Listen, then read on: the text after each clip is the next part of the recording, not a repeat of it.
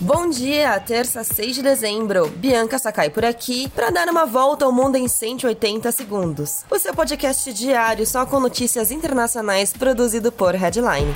Começamos o dia com notícias da guerra da Ucrânia. Pela primeira vez desde o início do conflito, os ucranianos realizaram ontem um dos ataques mais surpreendentes em solo russo. Duas bases militares foram atingidas por drones. O ataque mostra a vontade dos ucranianos em atacar o coração da Rússia, em alvos distantes da fronteira. Uma das bases militares na cidade de Ryazan fica a apenas 160 quilômetros de Moscou. Dois aviões foram parcialmente destruídos e três militares russos morreram nas explosões. Na manhã desta terça, a Ucrânia lançou mais um ataque com drones no aeródromo de Korsk, perto da fronteira, o que danificou um depósito de petróleo. Em represália aos ataques, um bombardeio em massa foi realizado pelos russos e atingiu 17 localidades na Ucrânia, principalmente instalações elétricas, o que afeta o abastecimento da população que já sofre com frio e a falta de água.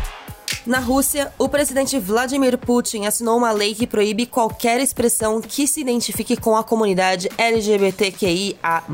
A lei também torna ilegal a propaganda sobre temas LGBTQIA, em todo tipo de mídia, incluindo redes sociais, publicidade e filmes.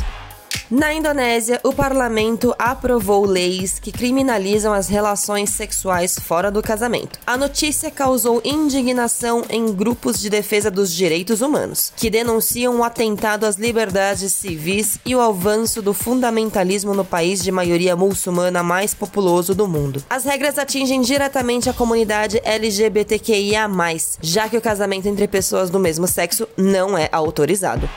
O Parlamento Europeu e os membros da União Europeia anunciaram chegar em um acordo que proíbe a importação de produtos que contribuem ao desmatamento. Cacau, café, carne bovina, óleo de palma e soja estão entre os diversos itens visados. Caso esses produtos venham de áreas desmatadas após dezembro de 2020, eles não poderão entrar em solo europeu. A União Europeia é responsável por 16% do desmatamento do mundo por causa das suas importações.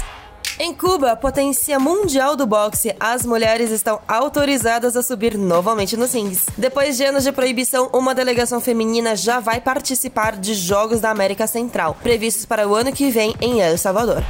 E o presidente eleito Lula vai se reunir com o presidente Joe Biden depois que for empossado em 1 de janeiro. Lula tinha recebido o convite para visitar o presidente americano antes mesmo da posse, mas a viagem vai ficar para depois e será um dos principais compromissos internacionais do petista. Essas são as notícias de hoje. Fique ligado aqui para mais todos os dias. Compartilhe o nosso podcast. Confira o nosso conteúdo em headline.com.br. Um grande abraço, gente. Um bom dia e até logo.